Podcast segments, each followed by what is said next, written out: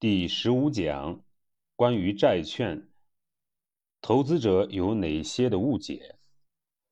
从这一讲开始，我们讲第二种主要的投资工具——债券。很多人可能没有买过债券，不太熟悉，因为不熟悉，所以会有很多的误解，比如债券不太重要，不如股票、基金、理财、保险、信托等产品。其实。债券是最重要的金融工具之一，体量比股票还大，对于构建投资组合很重要。本讲我澄清一下关于债券的误解，接下来再讲什么样的人适合投资债券，怎么投资债券。讲之前，我们先来简单的介绍一下债券的概念。债券的原理其实很简单，就是债券的发行人，比如政府或者企业需要资金，就跟你借，然后打个借条，借条上说明本金、利息、期限和还款计划等，这个借条就是债券。如果你购买了债券，你的收益就是在这条这个借条里固定下来的，因此债券也被叫做固定收益证券。简称固收，可是债券的收益真的是固定的吗？不是的，这就涉及对于债券的第一个误解。误解一：债券的收益是固定的。债券是固定收益证券，但是收益固定有两个大前提，缺一不可。第一，第一个条件是买了债券之后。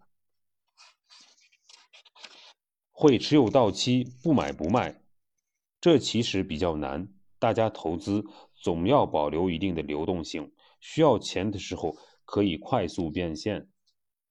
买债券这样的流动性资产，保持流动性本来就是目的之一，所以这个持有到期的条件有点强人所难。尤其是如果你购买了长期债券，这个条件就更难满足了。为什么要强调长期长期债券呢？因为长期债长期债券的收益率啊，一般要高一点儿。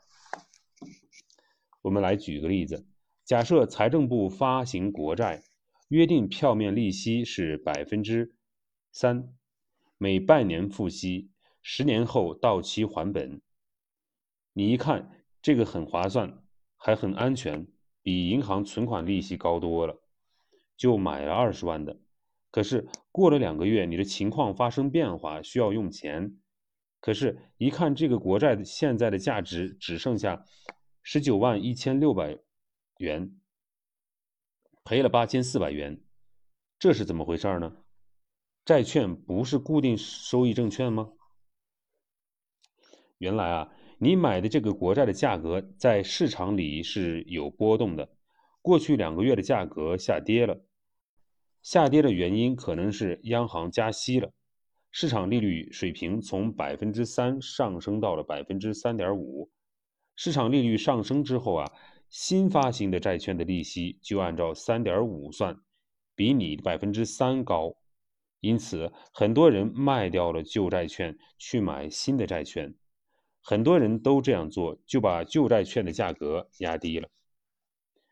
压低到多少呢？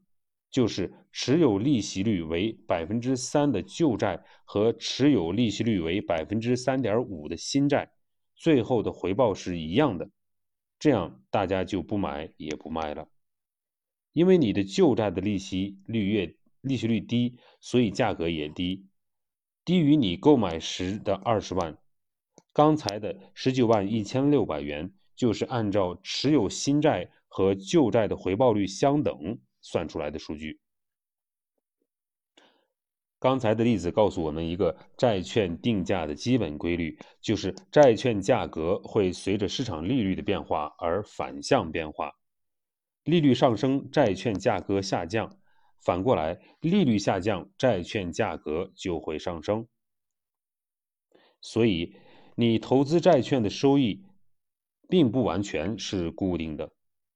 虽然还本付息是固定的，但是债券的价格不是固定的，是随着利率波动的。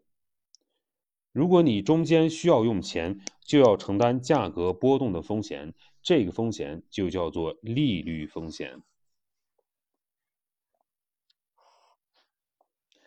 关于利率风险，有一个基本的规律，就是你购买的债券的期限越长，价格波动的风险就越大。十年期的风险大于五年期的风险，五年期的风险大于一年期的风险。而短期债券的价格波动，比如说三个月到期的债券，价格波动就很小，但是回报率也低。要买长期债券获得高一点的回报，就要注意利率波动的风险。第二个条件是债券不会违约。虽然还本付息的计划在借条里都说好了，但提但前提是发行人有能力还钱。如果发行人经营不善，没钱还你，钱就回不来了。这个风险叫做债券的信用风险。本来我国的债券都是刚性兑付的，不用担心违约风险。可是，二零一四年三月发生了第一起债券违约事件，就是超日债违约。这是个有标志性意义的事件。二零一四年的三月三日晚上，上海超日太阳能科技股份有限公司发布公告。原定于三月七日支付的利息将无法按期全额支付，这样超日债的正式宣告违约，并成为国内首例违约的公募债券。从那以后啊，我国发生了很多起债券违约的事件，刚兑早已打破，违约风险是投资债券的首要风险，不能不考虑。比如说。二零一八年就有五十三家公司发行的一百二十五只债券违约，违约总金额是一千二百零九亿元，这些数据都是历史新高，违约总金额差不多是二零一七年的四倍。到了二零一九年，由于经济不景气，违约大潮还在继续。二零一九年全年有六十五家公司违约。违约债券为一百七十三只，超过了二零一八年。违约金额为一千一百七十八点二九亿元，与二零一八年相近。不仅如此，在违约债券中也不乏一些著名的品牌，比如二零一九年的十一月十一日。著名体育运动品牌贵人鸟发生了违约，一笔总额为五亿元、期限三年的债券到期不能还本付息。所以说，现在投资债券一定要注意违约的风险。那么，哪些债券有违约风险呢？根据有没有风险，我们把债券分为两类，一类叫利率债。另一类就叫信用债，啊，这也是前期，呃，前财政部长楼继伟先生说的这个利率债和信用债这个事儿。那么利率债呢，只有利率风险；信用信用债既有利率风险，又有这个信用风险。利率债是政府发行的或政府投资担保的，包括国债、中央银行的票据、政策性金融债。也就是国家开发银行、农业发展银行、进出口银行三家政策性银行发行的债券，这些债券是政府直接发行的，或者有政府的担保，不会发生违约，因此只有利率风险，没有信用风险。信用债是公司发行的，公司可能会违约甚至破产，因此有信用风险。根据债券的违约风险的大小，也就是债券违约概率的大小，给债券评级，叫做信用评级。评级高的债券违约风险低，比如三 A 级和两 A 级；评级低的债券违约风险高，比如三 B、双 B 和单 B。一般来说啊，B 级债券的风险就比较高了，C 级债券的风险就更高了。即便是 A 级债券也有可能违约。投资债券的时候啊，这些都是必须了解的常识。误解二：债券总值低不重要。对于债券的第二个常见的误解是，债券总量很少是不重要的金融产品。很多人都玩股票，或者身边的朋友玩股票，觉得股票是最重要的金融产品。其实这是完全不对的，甚至是相反的。在主要的大国，包括我国，债券都是比股票更重要的金融产品。图十五杠二显示了美国、中国、日本三个经济体的债券总市值和股票总市值。为了统计数据啊，为了数据统一啊，我们用了二零一八年的数据。这三个国家的 GDP 总量呀，分别为世界第一、第二、第三，加起来占世界经济总量的百分之四十五左右。我们看到，在这些国家，债券的规模都比股票规模大。比如说美国，这几年股票涨得厉害，屡创新高，可是债券的市值还是比股票大了百分之十。回到几年前，债股票没涨得这么厉害的时候，债券市值是股票的二倍左右。现在的日本债券总市值也是股票的二点三倍。看中国债市和股市的总市值之比达到了一点九倍，接近二倍。强调一下，中国的债市是股市的接近二倍，债市。大很多，不是相反。所以，债券市值不仅不比股股票小，还比股票大。很多人都误解了，看反了。这个误解是从哪儿来的呢？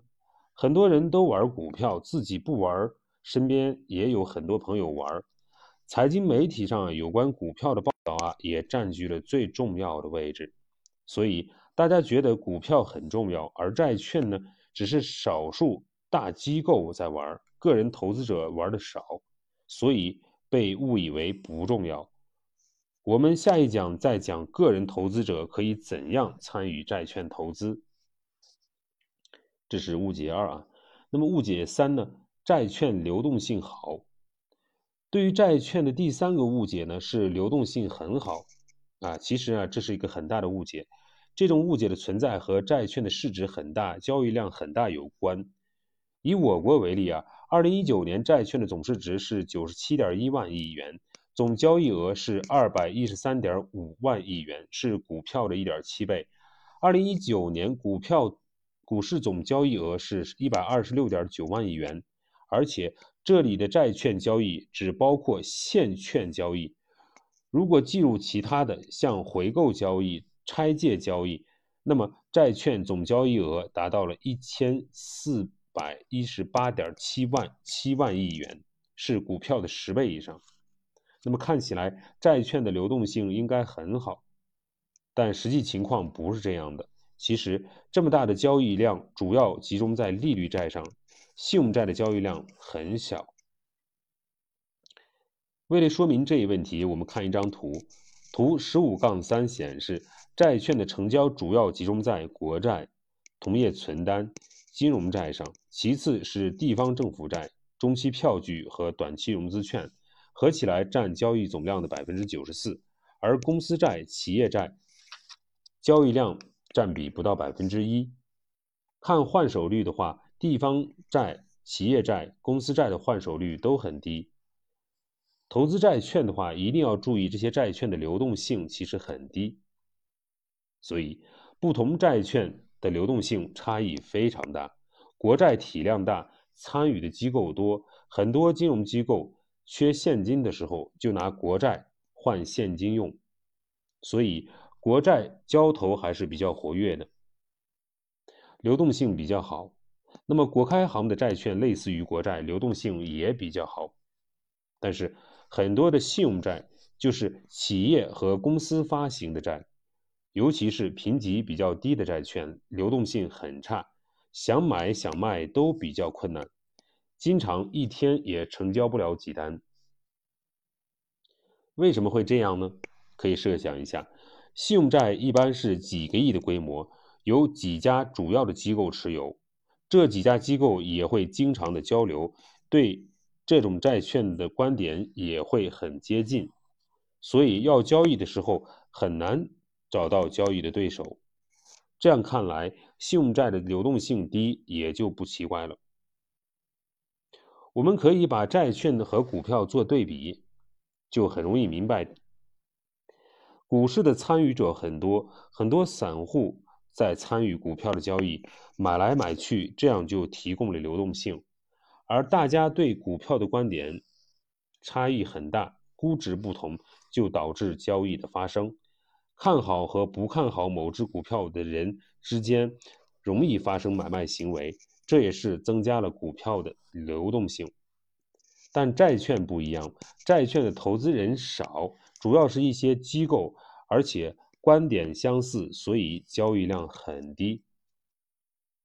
本讲重点：债券的还本付息是事先约定好的，因此债券又名固定收益凭证或者固定收益证券。但是债券的实际投资回报并不是固定的，而是面临两大风险：利率风险和信用风险。第二。利率风险是所有债券共同面对的风险。如果利率上升，则债券价格下跌；反之，如果利率下降，则债券价格上升。第三，信用风险是债券的违约风险。国债、政策金、政策性金融机构、金融债只有利率风险，没有信用风险；而企业债、公司债等信用等有信用风险。二零一四年以来，我国已经打破刚性兑付，投资信用债要考虑信用风险。四，虽然债券的交易量很大，但是主要集中在国债、金融债和同业存单上，企业债、公司债的流动性并不好。思考，你可以打开一个交易软件，分别找到有关的利率风险、信用风险、流动性。的例子，加深对债券三个流行误解的理解。另外，这一讲我们比较了中美日三大三个大国的债券和股票的市值，你还可以看看其他主要经济体的债券和股票市值，看看哪一个大一些。